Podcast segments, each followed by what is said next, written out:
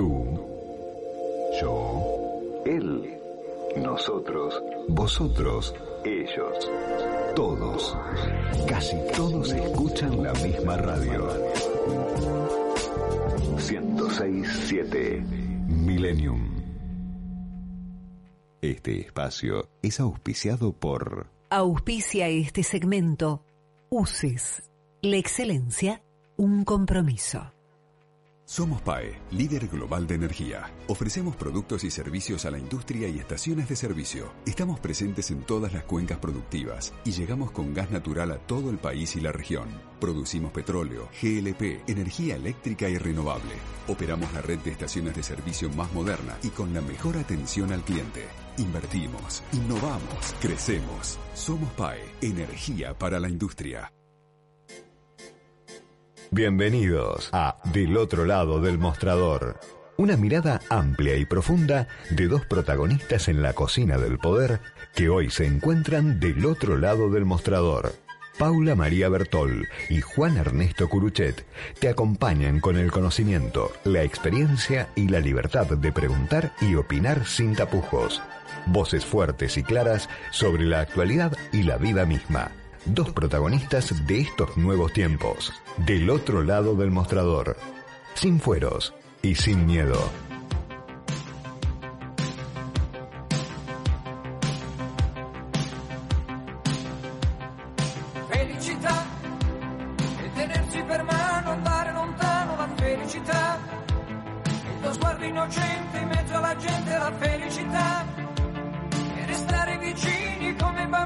La felicità. Felicità. Felicità è un cuscino di piume, l'acqua del fiume che passa e che va. È la pioggia che scende dietro le tende, la felicità. abraza- Buen día, otro domingo más aquí con Juan Curuchet en Del otro lado del mostrador FM Millennium. Son las 11.02, 20 grados sol, qué lindo que va a estar hoy. Y como decimos siempre, nosotros queremos pasar momentos agradables con ustedes, no por eso vamos a dejar de ver las cosas que están pasando, que no son todas lindas, por cierto, pero nos dan felicidad las pequeñas cosas, los buenos momentos y creemos que los domingos son días de encuentros.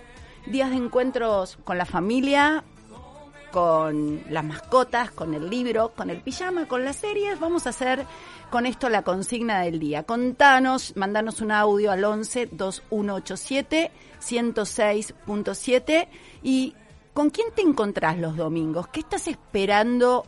¿A quién estás esperando? Y contanos vos, Juan, ¿qué, Bueno, para ¿qué te mí, parece que Vos me cambiaste los domingo? domingos, Paula. Debo confesar, debo confesar. Los domingos Es para mí verdad. era, era un día para dormir hasta tarde.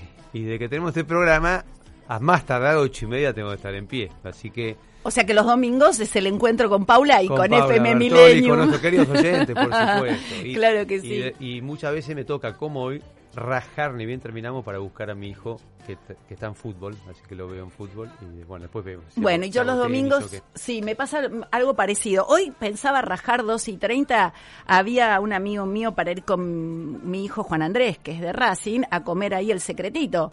En Dorrego, buenísimo, acá nos dice Esteban Cavalier, el productor, eh, pero me dice, no, mamá, hoy juega Racing, claro, tengo que ¿Pero dónde estudiar. No, bueno, está bien, era una posibilidad. Para, para, pero, pero porque era una posibilidad, no estaba fijo el domingo pasado cuando Ahora siempre almorzás temprano, vos siempre me decís doce y media. no, porque, porque si era, bueno, era el tema del partido, del estudio, bueno, finalmente se cayó la reserva, hoy no lo veo porque tiene Racing y que estudiar, pero es un día que generalmente con mis hermanas, con mis sobrinos, con mi hijo nos reunimos, eh, nos divertimos, sobremesa, ¿te acordás el médico que nos dijo que, se dedicaba a cuidados paliativos y que muchos de los que se estaban por morir les preguntamos qué, pedían, qué, qué deseaban y decían, en coincidencia, más tiempo de sobremesa con, con mi gente, sin, sin esperar en ese momento nada particular, sino que allí surgen cosas familiares, como es cada uno, hasta peleas, te diría, ¿no?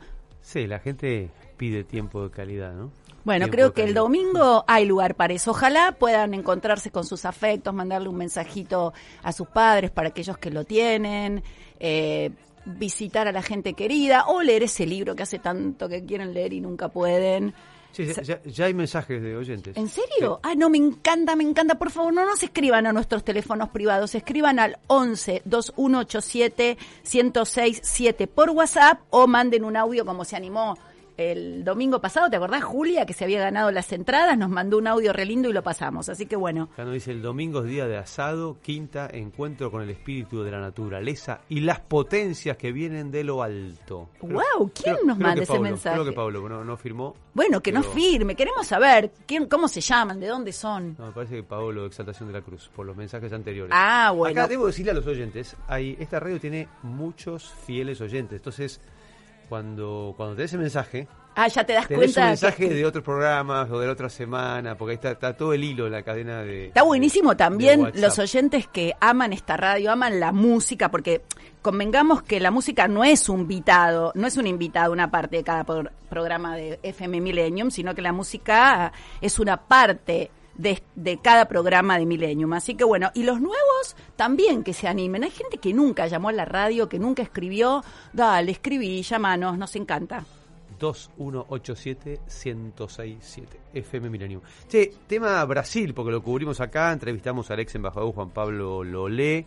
Eh, bueno, se dio el triunfo de Lula, que en algún punto se critica mucho las encuestas, pero era, era lo que se pronosticaba, ¿no? Pero- Más allá de que hubo una enorme falla en subestimar el potencial electoral de eh, Jair Bolsonaro, que perdió por un pelito, ¿no? Porque perdió por Sí. 0,8. Y, a- y 1,1. recordando que son 156 millones los que estaban habilitados para votar.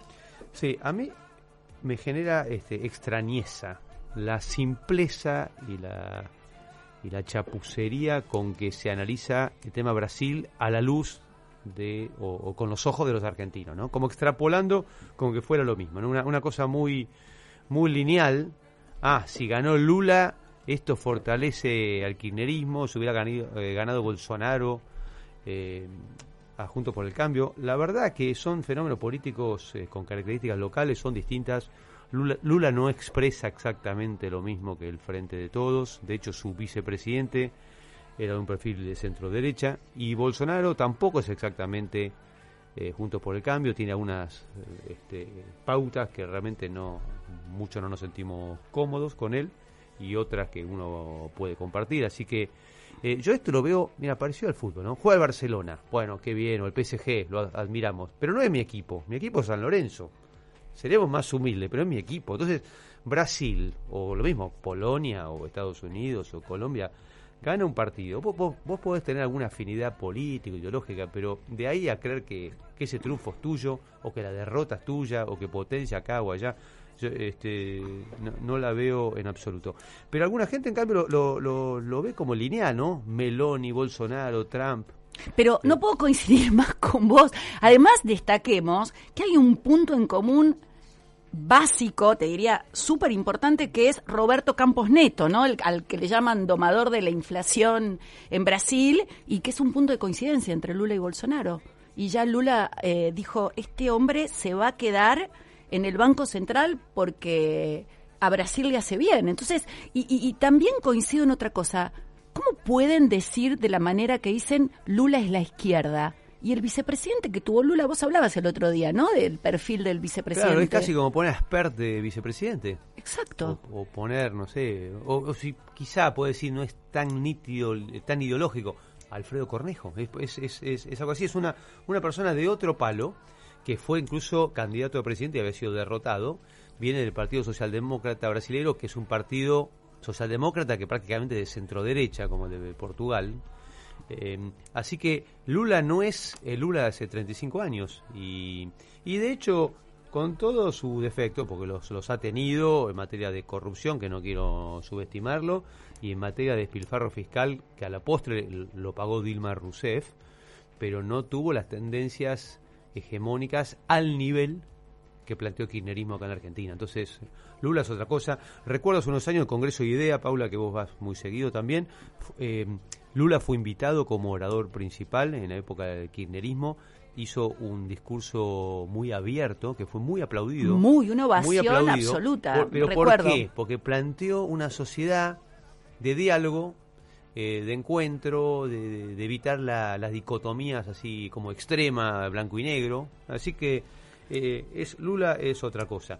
Eh, quizás uno puede pensar ya en otro plano, si queremos avanzar a, desarrollar el Mercosur y darle un nuevo impulso, a integrarnos al mundo con la Unión Europea, que a lo mejor Bolsonaro era, era este, por convicciones, era más abierto al libre comercio que Lula, pero no sé, eso es solo un aspecto de la cuestión. Después hay aspectos culturales, de afinidad. Lula nunca tuvo ninguna ani- animadversión con la Argentina, eh, incluso cerró, cerró esa intervención en idea, ahora me acuerdo, era un año antes del Mundial de Brasil. Y lo único que nos pidió es que no los elimináramos en el Mundial. Me acuerdo, sí.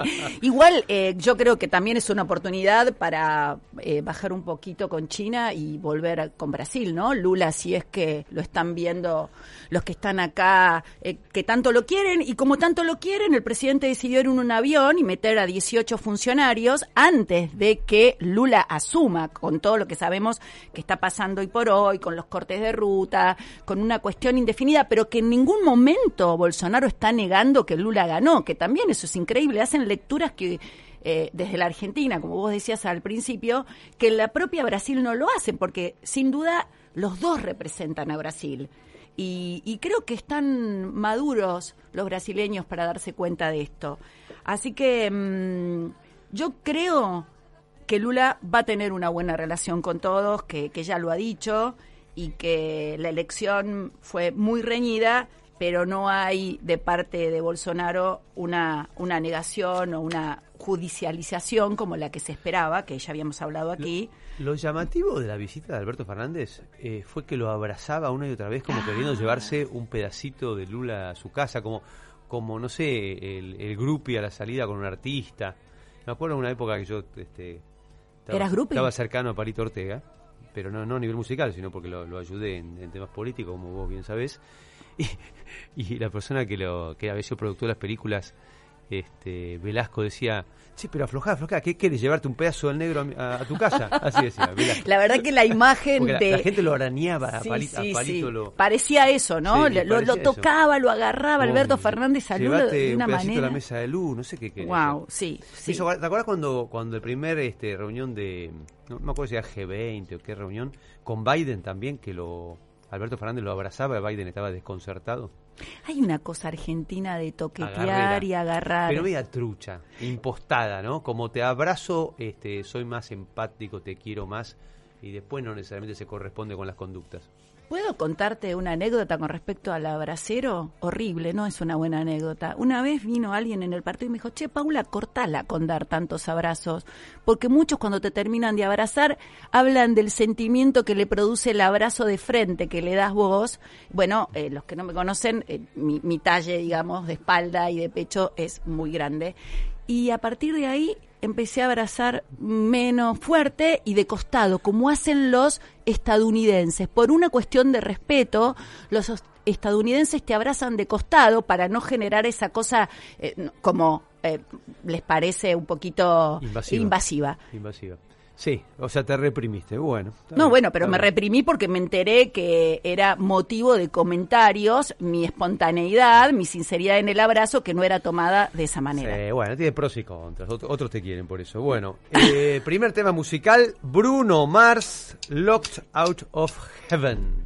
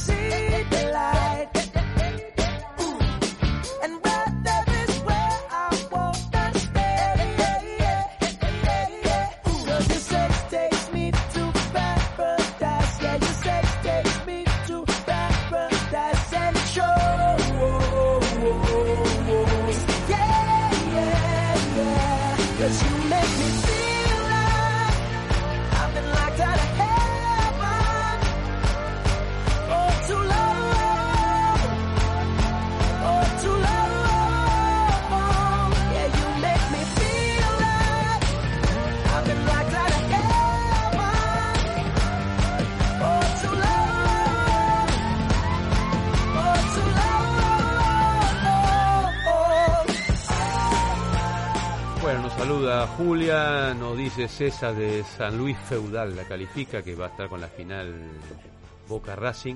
No quiero no quiero repetir el calificativo con el cual se dirigió a Racing, en, en honor a tu hijo no lo voy a decir. No, por favor, Acá nos- Andrés sufre acá, con Racing. Acá Lula, mira, críticas. Lula está con la Agenda 2030, aborto, ideología de género, etcétera. Una desgracia como los K y junto eh, por el cambio. Por suerte llegó Milei y nos salvará del populismo pañuelo verde. Nacho Jiménez mandó este mensaje.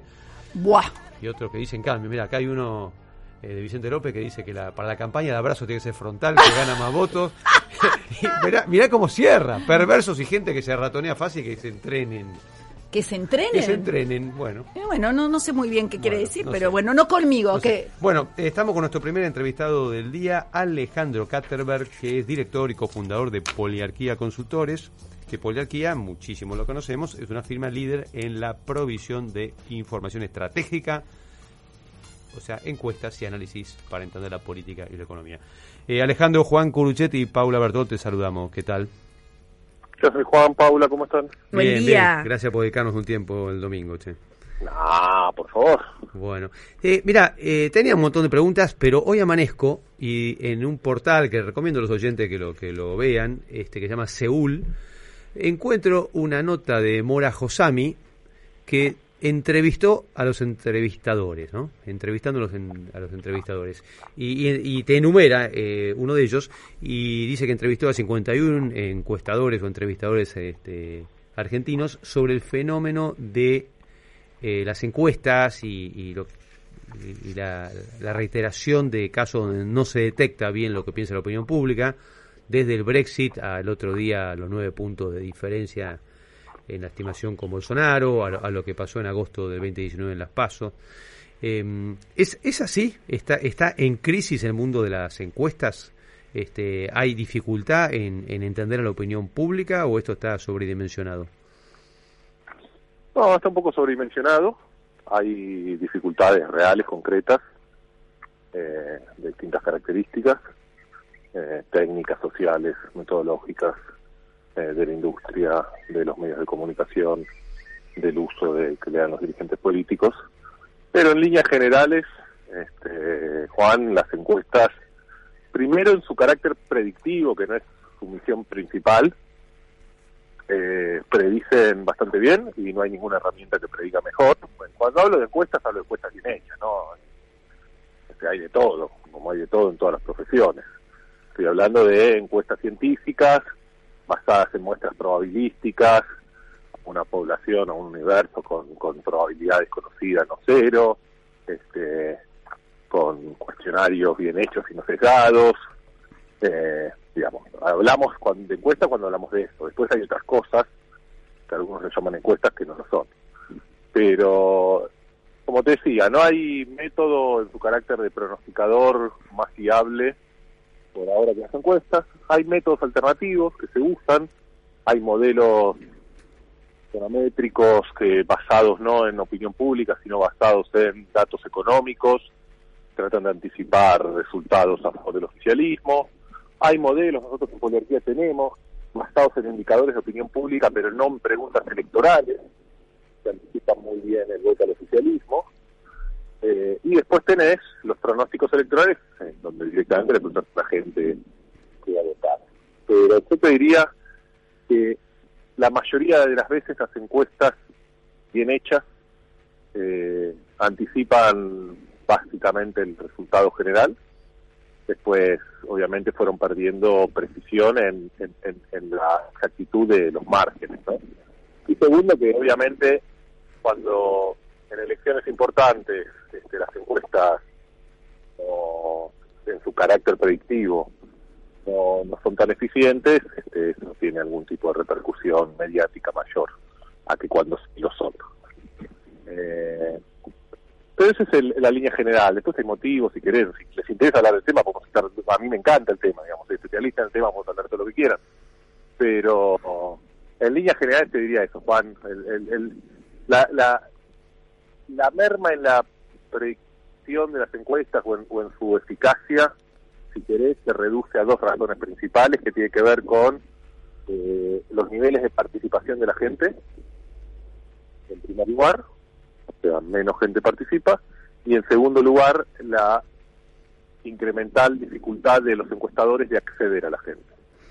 Entonces, Alejandro, hace- sí. todo eso lo que te hace es que te baja las tasas de respuesta, ¿no? Entonces, eh, eh, hace 30, 40 años, cuando, no sé, mi viejo eh, empezó con esto en Argentina, con Aurelio y Manolo Mora, encuestas que tenían menos del 70% de tasa de respuesta eran consideradas encuestas. Hoy tenés encuestas que tienen 5% de tasa de respuesta, ¿entendés? Alejandro, vos decías que te fascina y para siempre le estamos preguntando a los encuestadores y no va a ser esta la excepción eh, algunos resultados sobre algunas preguntas en particular. Pero si tuvieras que hablar del modelo más moderno que ustedes están aplicando para encuestar, para que la gente entienda cómo es el inicio y cómo llegan al final, ¿podés contarnos un poquito eso? No, no es el modelo más moderno, Pau. Esto es estadística, es matemática. Acá en la teoría las encuestas no fallan, ¿ok? Ah, es, es estadística. La, la dificultad está en que de la teoría a la realidad cada vez hay mayores problemas que tienen que ver con lo que te decía. Sí, O con sea, la merma y la diseñar- eficacia. Uno puede diseñar la mejor muestra del mundo, pero cuando yo te toco la puerta de tu casa, vos no me querés responder, Claro. tengo un problema. Porque la gente que por ahí sí me quiera responder es distinta a la gente que no me quiere responder. ¿Qué pasa? Que los, si los que me quieren responder son los más politizados. Y los más politizados eh, tienen una visión este, más clara y más definida, pertenecen más, en el caso argentino, a la grieta. Entonces, bueno, la muestra se te sesga, porque los que no me respondieron están más apoli- eh, son más apolíticos, más desinteresados, no no les gusta la grieta, pero no tienen en claro su decisión o votan otra cosa, pues la gente no responde. Y, y Alejandro, problema, pero, entonces. pero te querías preguntar esto, ¿cuál es el modelo de acercamiento a los que contestan o no contestan? ¿Cuál, ¿Qué usan? ¿Mail, teléfono, WhatsApp? No, ¿Cómo? Es- a ver, depende de los marcos muestras, depende de la cantidad de plata que el cliente quiera gastar. Ajá, Eh, el problema de esto es, las encuestas, como cada vez es más difícil acceder a la gente, porque, por ejemplo, en el 2015, en la campaña de Mauricio Macri, eh, 12 millones de hogares en Argentina tenían teléfono fijo. Eh, antes de la pandemia el número se había reducido a 9 millones de hogares. Hoy se hacen menos de 6 millones de hogares. Yo me di de El baja. teléfono fijo A ver, para, ¿vos tenés teléfono fijo, Paula? me acaban de llamar la semana pasada y no tengo más, la, no va a haber más central y me dijeron que, que use el modem, por ejemplo. No me lo, no, me yo, lo di de baja. yo lo di de baja porque sí, justamente porque recibís encuestas, te llaman solo para, para preguntarte cosas o para venderte cosas. Bueno, sigamos, no te queríamos interrumpir, Ale. No, no, no, pero está bien, charlemos, tiene que ver con eso, tiene que ver con que un- uno de los métodos de acceder a la población son los teléfonos fijos, los teléfonos fijos eh, están tendiendo a desaparecer. Otro método, el más eficiente, el mejor, el que más datos de marco muestra la y que son las encuestas domiciliarias, bueno, hay distintas razones que complican. Por ejemplo, hay barrios de sectores sociales altos o de sectores sociales bajos donde es muy difícil acceder. Eh, hay horarios donde los encuestadores no, no trabajan y imagínate si yo solo trabajo con encuestadores que trabajan de lunes a viernes de 10 a 5 de la tarde. ¿Qué pasa con la gente que no está en su casa de lunes a viernes de 10 a 5 de la tarde? Porque es gente que trabaja. Entonces, básicamente me termino haciendo una encuesta de amas de casa o de estudiantes o desempleados. Exacto. ¿Entendés? Entonces, ahí están las dificultades. ¿Cómo se arregla esto? No se arregla con más casos, no se arregla con email, no se arregla con redes sociales, se arregla con plata.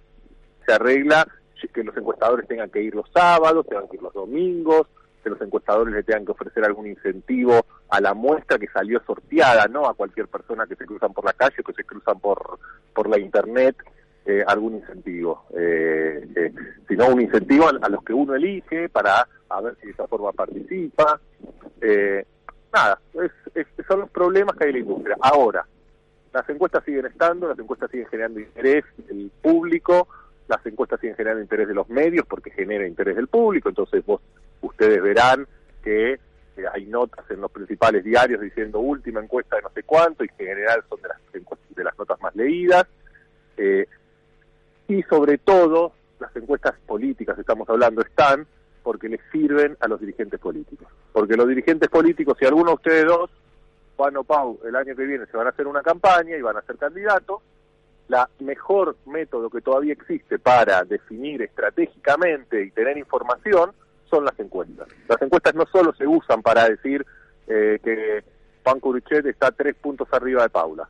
Las encuestas se usan para que Juan Curuchet pueda entender el electorado, entender las demandas, poder segmentarlo, poder estudiarlo, poder ver sus niveles de imagen, de conocimiento, poder entender o planificar líneas de comunicación, líneas estratégicas.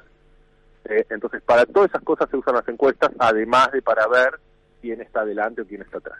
Bueno, no yo hay ningún te... otro método que sea superior a ese todavía. No, te quería decir que me gustó mucho el atrás de escena de la encuesta. Eh, ahora este programa es lo que nosotros estamos haciendo, que es estar del otro lado del mostrador, pero preparándonos para lo que viene. Así que vamos a juntar plata y como yo creo que usted es uno de los más serios, bueno, lo voy a ir pensando.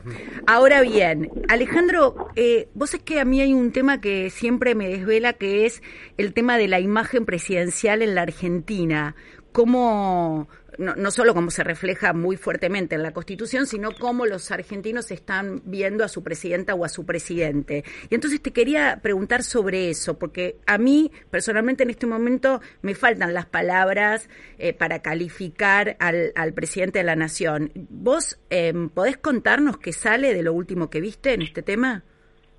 Un presidente con bajos niveles de aceptación, un presidente... Eh, percibido con debilidad, con, eh, con no al, al comando de, del país, eh, supeditado a, a, la vicepresidenta. Eh, pero, digamos, pero claramente está mal el gobierno, está mal el presidente, está mal el frente de todos, vienen de perder la elección hace menos de un año. ¿Cuándo fue la elección el año pasado? En noviembre, no me acuerdo exactamente la fecha, pero hemos estado cumplir un año la elección del año pasado. Sí. Eh, la situación social está peor, la situación económica está peor, la situación política del frente de todos está peor.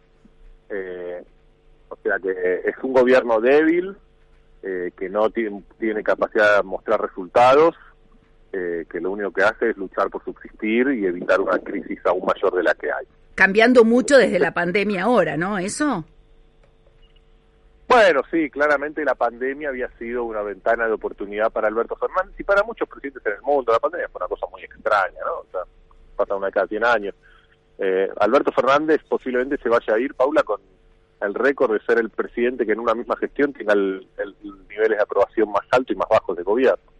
Eh, Alberto Fernández en los primeros meses de la pandemia llegó a superar el, el, los, los, techos de aprobación de Néstor Kirchner y tenía casi 80% de aprobación. Wow, sí y, y ahora su, la imagen de su gobierno eh, está por, por los 20 puntos, una cosa así, ¿no? Entonces, este, así que en solo dos años pasó de, de, de tener el valor más alto desde el 83 hasta acá a tener el más bajo posiblemente. Wow. Estamos, eh, estamos hablando, eh, si alguien, para, si alguien se suma ahora, con Alejandro Katterberg, consultor eh, de poliarquía. ¿no?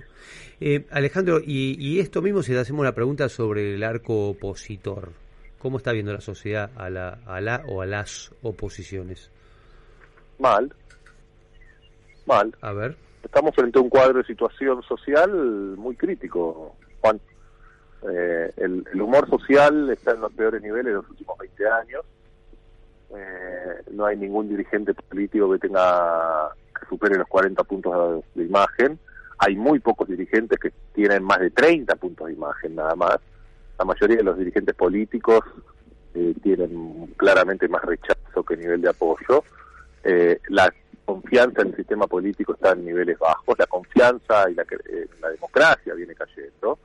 Eh, eso se refleja de muchas formas, eh, algunas a través de encuestas, otras a través de hechos concretos, como el año pasado fueron las dos elecciones que menos gente participó desde el regreso a la democracia.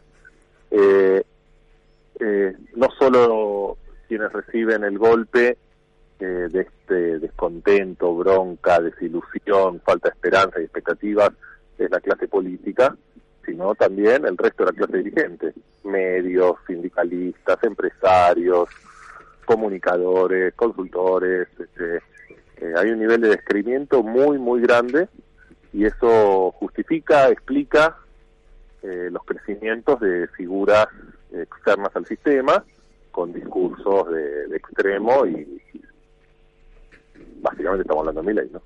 ¿Y qué, y, y qué hay que sí rescate la gente o en, ese estado de ánimo que, que se que se asemeja, muchos dicen, a, la tristeza o a la desesperanza o a la angustia, pero pero hay, hay alguna semilla, algo positivo que se está incubando, ¿ves algo o, lo dejamos para el año que viene? No, no, queremos ahora algo bueno. A ver, no te puedo tener muchas buenas noticias, Juan. Entonces, eh, yo lo que entonces vamos a la tanda. bueno. No, bueno, digamos, podemos hacer análisis desde la economía, y vos lo sabes muy bien, desde las perspectivas y, opciones que Argentina tiene, desde las necesidades globales, sobre todo Europa necesitando energía y Argentina con capacidad de vender energía en contratos que no son de uno o dos años, sino son de 30 años, pero para eso necesita previsibilidad y necesita acuerdos y, Argentina tiene un potencial muy grande ahí. Podemos hablar de Estados Unidos enfrentado fuertemente a China y en un proceso de desglobalización en donde toda esta producción va a sacar cualquier área de influencia China y nos va a trasladar, aunque sea más caro, a lugares donde tenga eh, confianza o control o, estabilidad política o menos, menor riesgo político. Entonces va a haber hacia Latinoamérica, hacia México se está viendo, pero Argentina puede beneficiarse mucho de eso. Este, la, la, la de producción que, se, que va a salir de China. Tenés este, varios factores que uno puede decir que son oportunidades para Argentina, eh, pero bueno, eh, estamos estancados, estamos paralizados, estamos frente a un sistema político que no puede sentarse a discutir eh, cuestiones mínimas, que no puede ni cómo sentarse a discutir cómo se llena este, la Corte Suprema que tiene una vacante hace un año o más y, nadie ni siquiera plantea el tema, o cómo se completan cientos de juzgados que están vacantes en el país, o tantos ejemplos de áreas de gestión o, del Estado principales.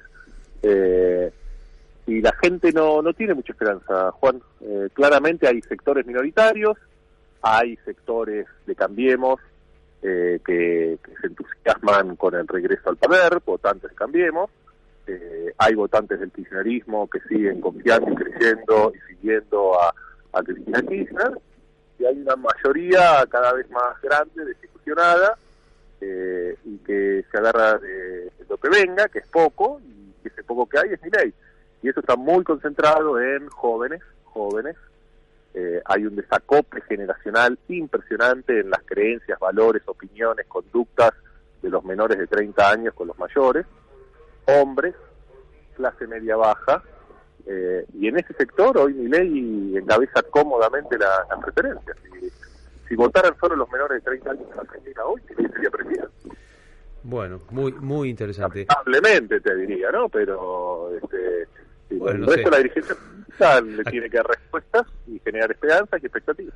Acá sobre Milei alguien le escribió a Paula. Dice, Paulita, contené tus expresiones despectivas cuando escuches hablar de Milei porque te la tendrás que tragar. al igual, bueno, que, igual que el abrazo de frente. Bueno, tenemos libertad de expresión. Alejandro, gracias por tu sinceridad, por tu seriedad eh, y por dedicarnos un rato de tu domingo. Buenísimo haberte escuchado, de verdad. Muchas gracias, Alejandro. Un ¿eh? beso grande. Chao, buen día. Alejandro Katterberg. Vamos a la tanda. 106.7 106.7 Un paisaje en el dial llamado Milenio. Llamado Milenio 106.7 Tiempo de publicidad en Millennium. Nuestra trayectoria nos une a tus ganas de viajar, disfrutar, trabajar, emprender y progresar. Porque desde hace casi un siglo, en Boston Seguros, venimos desarrollando las coberturas que mejor se adaptan a tu vida y a tus ganas de vivirla. Porque lo más importante de nuestra trayectoria es que la de nuestros clientes esté siempre protegida.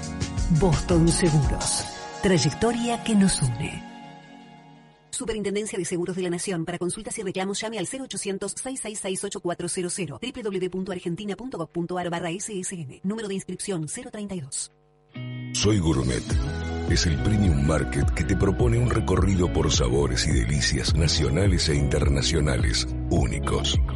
Soy Gourmet Embutidos y quesos artesanales, aceitunas de diseño, conservas patagónicas, mermeladas de pétalos, chocolatería de autor, platos y postres gourmet, pastas italianas, una selecta carta de vinos y un catálogo de aceites de oliva multipremiados que te va a sorprender.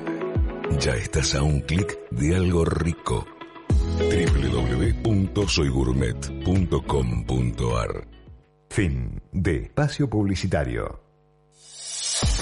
Es mucho más lo que nos une que lo que nos separa. Millennium. Buena gente. Buena radio.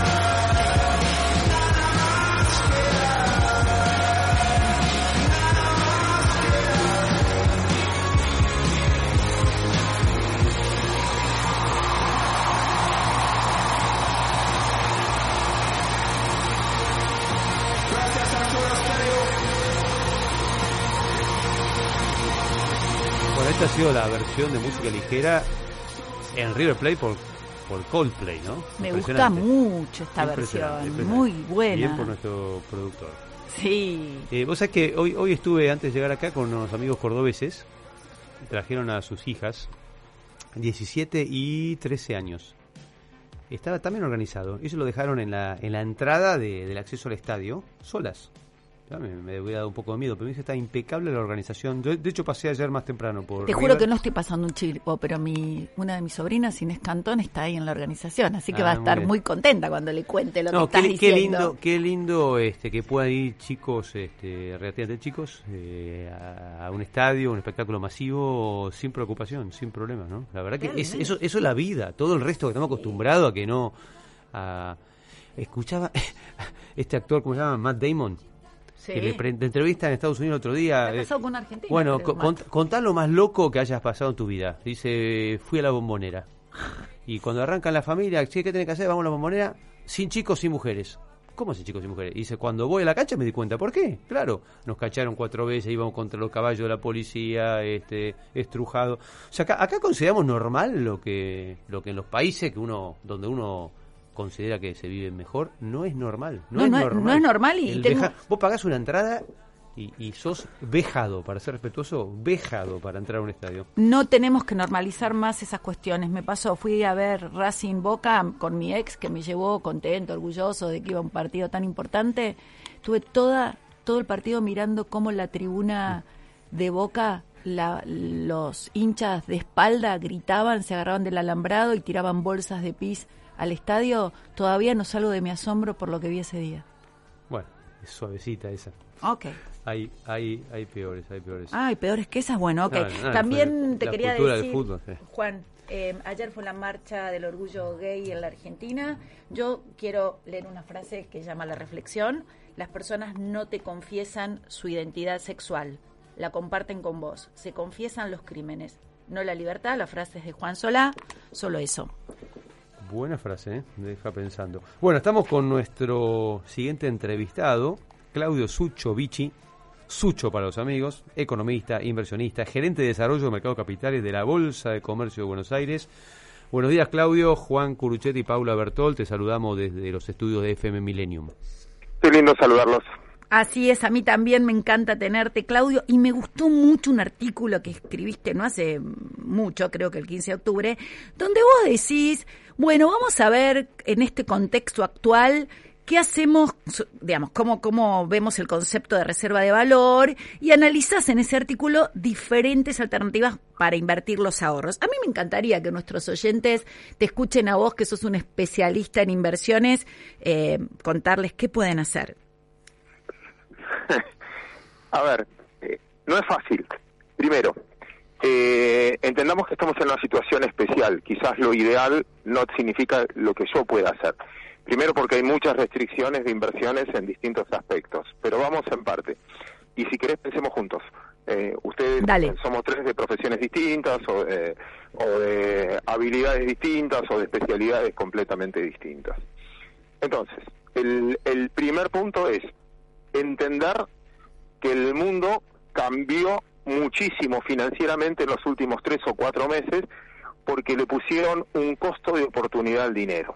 Hoy la Reserva Federal puso la tasa cercana al cuatro y medio anual en dólares. Si yo no gano el 4,5% anual en dólares, haga lo que haga, estoy perdiendo plata. Es decir, el que tiene la guita en el colchón va a perder plata. Hoy la está perdiendo contra inflación, las cosas en dólares suben, te da una sensación de seguridad, pero no es un buen negocio. Si vos tenías, mira, siempre pongo el mismo ejemplo en esto. Eh, voy a, perdón que voy a pasar una publicidad, pero es la película El Fundador, la historia de la hamburguesa más famosa del, del mundo. Nace en 1969 el cuarto de libra. El cuarto de libra se llama cuarto de libra porque pesaba un cuarto de libra y porque valía un cuarto de libra. Así Hoy es. vale 5 dólares.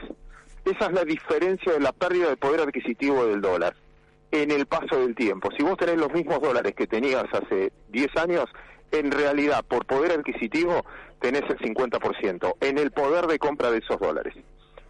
Wow. Ese es, ese es el... Bueno, insisto con, con el mismo ejemplo, no sé, yo, mi mamá, Idi Yemame, me llevó a mí a Disney en 1979, en la época de la plata dulce. Como buena y Mame, guardó las entradas toda la vida, toda la vida, para hacerme saber que me llevó a Disney. Yo, yo no tengo a mi vieja, pero tengo las entradas. ¿Sabes cuánto valía en el 79 una entrada a Disney? ¿Cuánto? No. 80 5 dólares. dólares. 5 dólares. 5 dólares. Quiero volver para atrás. Yo llevé a mis hijos en el 2005 Yo- y obvio que la guardé para hacerles saber que lo llevé. ¿Cuánto 25 salían? dólares. 1200. ¿cuánto 25. vale? 1200. Hoy valen 100. 100. Esa es la pérdida del poder adquisitivo. Y la más divertida que escuché, como buen marplatense que soy, ya hice todo autorreferencial. Eh, para mí el, el ídolo mayor del mundo se llama Guillermo Vila. Muy bien, muy bien. Sí, muy acá bien. lo rebancamos, dale. Bueno, y la familia Corruchet Sí. también, ídola en Mar del Plata, pero bueno. Sí, sí, de total. ciclismo, pero no, Lo confunden. No, no son mis méritos. Aclaro a los oyentes que no son. al- Algunos se confunden me- y me, me quieren sacar al aire para entrevistarme a veces por mis glorias olímpicas, pero no me pertenecen. Pero Dale. es una buena confusión, es una buena confusión. Bueno, Guillermo Vilas gana Roland Garros en el año 1977 y cobra 72 mil dólares de premio. Y un día le muestran la foto de Nadal, creo que fue 2014, 2015, eh, gana Roland Garros y recibe un cheque de 2 millones de dólares, que era la primera vez que un tenista ganaba 2 millones de dólares en un torneo. Entonces le dicen, qué mala leche tuviste, naciste en la generación equivocada en un reportaje a Vilas Sí. mira, vos cobraste 77 mil dólares. Y el tipo te separa y dice, ¿de qué estás hablando? Te voy a mostrar lo que hice con 77 claro, mil claro. dólares en el año 72. El poder de la De un, claro, de un, con, con Ion Tiria, con una parte, no, no todo, de un complejo de tenis en Monte Carlo. Además estuvo con Carolina y la pasó bárbaro. El- cuando vos mirás todo lo que hizo, el tipo te mostraba que lo que él había comprado con 77 mil dólares en el año 1977, 72 mil dólares en el 77, el valor presente de ese dinero hoy eran 18 millones de dólares. Entonces, lo que siempre digo en este caso, cuando hablas de finanzas, ¿cuál es el parámetro contra qué estás comparando? Y vos tenés que comparar, porque la decisión final es ahorrar, ahorrar o convertir ahorro en inversión, que es la- el lema de la bolsa, es mantener el poder adquisitivo de tu dinero, porque tu decisión es, ¿me conviene consumir ahora y no ahorrar? ¿O me conviene postergar consumo y ahorrar porque después voy a comprar más? ¿Está bien el, el punto? Sí, Sí, sí, sí. muy sí. bien. Sí. Entonces, ¿qué, qué, qué podemos ver hoy en el mundo? Y, la- en, el- y en Argentina mucho más. Y vas a tener un ambiente más recesivo. ¿Por qué? Porque el poder adquisitivo de todos nosotros es menor, que era un poco lo que empezaba a desarrollar en, en esa nota. ¿Y por qué es menor? Y porque la inflación te empieza a comer, no sé, yo los pongo a ustedes, o me pongo yo de ejemplo, o a, o a Moyano en el, el operador, o no sé quién está operando hoy en Millennium, pero Cavalieri, cualquiera... Bueno, Esteban, Perfecto. sí. Esteban, lo pongo a Esteban de ejemplo o lo que fuera. Y decís, y la verdad que tengo laburo, por suerte me va bien o lo que fuera, pero el- mi poder adquisitivo del dinero es mucho menor del que era hace cinco o seis meses. Porque las cosas subieron más que la actualización de mi salario. Al- eso generalmente causa recesión. Y la recesión es una de las cosas que combate a la inflación y eso genera menos, bueno, repito, menos poder de consumo. Entonces ahora, durante mucho tiempo, consumir era un ahorro, porque pues decía, la verdad que prefiero estoquearme, porque mercadería no consigo, porque estaba la pandemia, y el que tiene stock, la inflación estaba mucho más alta que la tasa de interés, entonces bajo ese punto de vista a todo el mundo le convenía estoquearse, o en dólares el clase media baja, o en... Eh, eh, soja el que eh, ponía los- la soja en silo bolsa, o en hierro el que acumulaba hierro, porque los bienes subían más que eh, la inflación era más alta, o sea, el precio de los bienes subían más que la tasa de interés que me pagaba el banco por ese dinero. Bueno, eso cambió. En Estados Unidos y en Argentina también, porque hoy un plazo fijo me pagan 75% anual, que capitalizándolo cada 30 días es un 100% anual. Entonces, para que lo entendamos, las cosas tienen que valer el doble dentro de un año para que yo pierda plata. Eh, eh, Viste que siempre se acusaban de la patria financiera. Bueno, lo que hoy vuelve a ser protagonista es el sector financiero. Y eso lo tengo que tener en cuenta y después discutimos el momento. Perdón que la estoy haciendo larga, pero más o menos uno tiene que hacer ese cuadro de situación. Vamos a vivir un mundo más recesivo por decisión política, es política monetaria, suben la tasa de interés y la suba de la tasa de interés genera un costo de oportunidad. Repito, si a mí un banco me paga el 100% o el país está pagando en pesos el 113% anual. Si yo deposito 100 mil pesos, me tienen que dar 200 mil dentro de un año. Contra eso compito. Eso es mi costo de oportunidad. Y es ahí donde tengo que tomar decisiones. ¿El dólar puede valer el doble? El, eh, lo que yo voy a comprar puede valer el doble o por recesión va a valer menos. Y me conviene no consumir ahora y dejar, bueno, todo eso es lo que tenemos que empezar a pensar con el temperamento que tiene cada uno, ¿no? Sí, por supuesto, porque siempre, como decís vos, eh, para vos, en esa nota que yo súper recomiendo del 15 de octubre en La Nación, vale la pena asumir riesgos, pero también me dio gracia cuando hablaste de la frase de Moldaski que decía, no hay nada como una moneda fuerte que se guarda en una media. Entonces hay de todo, por supuesto, los oyentes que nos escuchan también algunos dirán, no, no, yo sigo con la plata en el colchón y otros, bueno, empezarán después de escuchar a gente como vos a decir, a ver, ¿en qué ¿en qué lo puedo invertir? ¿Qué puedo hacer con ese dinero? Porque hay gente que tiene poquita plata, pero con esa poquita la puede hacer crecer. Lo, que está implícito en lo que nos está contando Claudio Suchovici es que aunque no nos damos cuenta por, por el, cómo, cómo se deteriora el peso, también hay inflación sobre el dólar y quedarte en dólar sin hacer nada, imperceptiblemente vas perdiendo, ¿no? Dormís en seguridad, yo entiendo eso, empezás a sacar cuentas y decís, che, Argentina empezó a tener mucha inflación en dólares. Eh, mucha gente está haciendo el famoso negocio de carry trade, que era, bueno, ¿sabes qué? Vendo dólares por contado con liquidación, que te pagan más o menos 300, con esos pesos los coloco en un plazo fijo o en un bono en pesos, eso me rinde el doble, entonces si el dólar no vale 600, gano plata. Pero eso tiene un límite, porque, repito, si yo me están pagando el doble en un plazo fijo y una, eh, una empresa que descuente un cheque o cualquiera se va al doble, dentro de un año va a haber el doble de pesos dando vuelta con menos productos porque es más recesivo.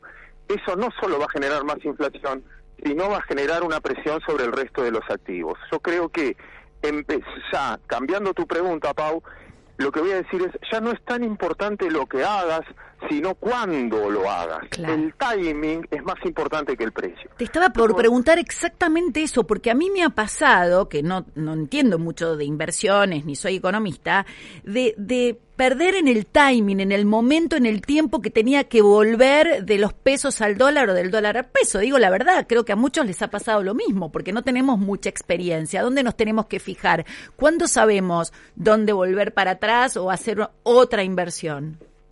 Eh, bueno, ahí empezamos a, por eso te digo, también está el temperamento de cada uno. Para mí es fácil decirlo, pero me aguanto el riesgo y sé que se puede perder o ganar. Otro quizás no duerme y te pregunta el precio cada dos minutos.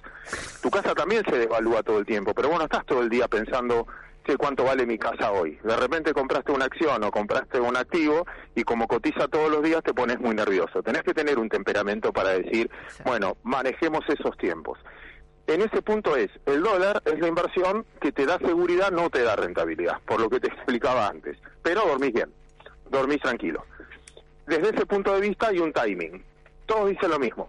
Si dentro de un año va a haber el doble de plata, ¿no? Si dentro de un año va a haber el doble de pesos, la masa monetaria va a ser el doble y la cantidad de productos va a ser eh, en junio del año que viene, para ponerte una fecha, y después hay, viene un proceso eleccionario donde ya no te importa lo que hace el gobierno, te importa lo que va a hacer el que viene.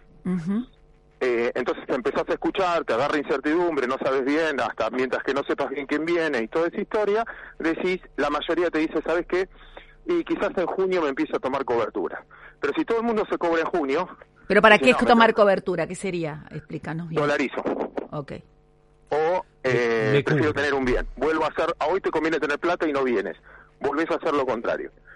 Entonces, en ese proceso vos decís, bueno, junio, no, pero para, si todo el mundo lo hace en junio, es una puerta 12, voy a empezar en mayo. Ah, bueno, pero yo no soy más inteligente que la media.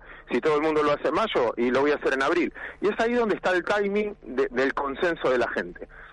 Yo, mi, mi, mi manera, o lo que yo decía en esa nota es, cuál es el costo que estás, cuánto tenés que ganar para que justifique el riesgo que vos estás dispuesto a asumir. Ejemplo, vamos a suponer seguro contra granizo en Buenos Aires. Y yo tengo la imagen que a mí me agarró el auto, creo que fue en el 2007, un granizo fenomenal que a todos se nos aballó el auto. Al año el seguro valía el 10% del valor del auto. Y el sentimiento decía, che, la probabilidad de que vuelva a granizar tan fuerte es muy baja, pero fuiste, pagaste más el seguro de granizo que el seguro de choque, y era más fácil que choque, es más probable que choques a que te vuelva a agarrar granizo. el paso del tiempo disminuye y yo creo que hoy te ofrecen un seguro contra granizo y si no es regalado no sé si lo tomas, cuando debería ser al revés. Porque vos decís, che, pará, hace como 13, 14, 15 años que no graniza, quizás hay más probabilidades ahora. Bueno, entonces, en mi idioma es qué probabilidad de ocurrencia tiene un hecho y en esa probabilidad de ocurrencia es donde vos valuás ese el riesgo. Entonces, yo digo, hay gente que no puede dormir, ni asuma riesgo, dolariza, olvídate. Bueno, ¿cómo dolarizo? ¿Comprando dólares? Y no podés salvo, bueno, contado con liquidación, que vale 3.14, 3.15. ¿Cómo dolarizo? Y bueno, vos sabés que puedo hacerlo a través de cereals, que compro activos de empresas americanas o de cualquier lugar del mundo, o bonos, en el o índice, que es una manera de con pesos dolarizar, por lo menos que ajusta por lo que le está pasando a otro país y no tanto a la Argentina. Hay bonos argentinos que están al 20% de paridad, que son muy riesgosos, porque en el fondo uno cuestiona la capacidad de pago, no tanto la capacidad de pago de la Argentina, porque tiene capacidad de pago.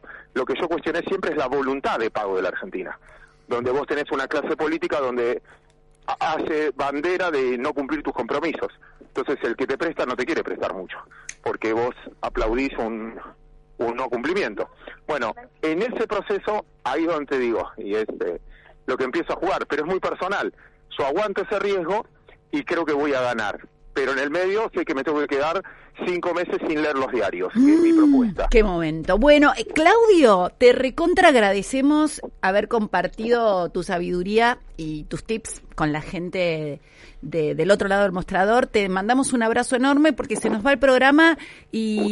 No, no, al contrario, nos encantó escucharte te de verdad. Te agradecemos que se nos vaya de tu mano el programa. Así que bien. estuvimos con Claudio Zucovici, gracias, economista inversionista. Adiós. Adiós, adiós. Y Vamos bueno, Con está- Blondie. Ah, estamos, estamos, sí, tiempo. no hay más tiempo. Entonces le vamos a agradecer antes a Santiago Poldesica, Guillermo Falcón, Federico Poldesica, gracias Juan y a nuestro productor Esteban Cavalieri. Feliz domingo. Call me the Blondie.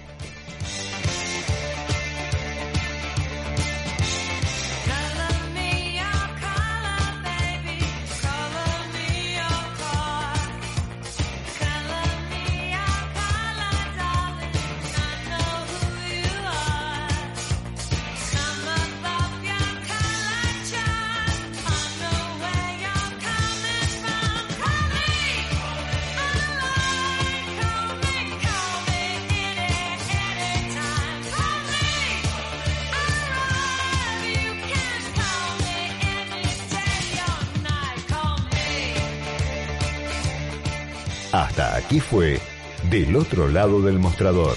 Los esperamos el próximo domingo de 11 a 12, aquí en FM Millennium.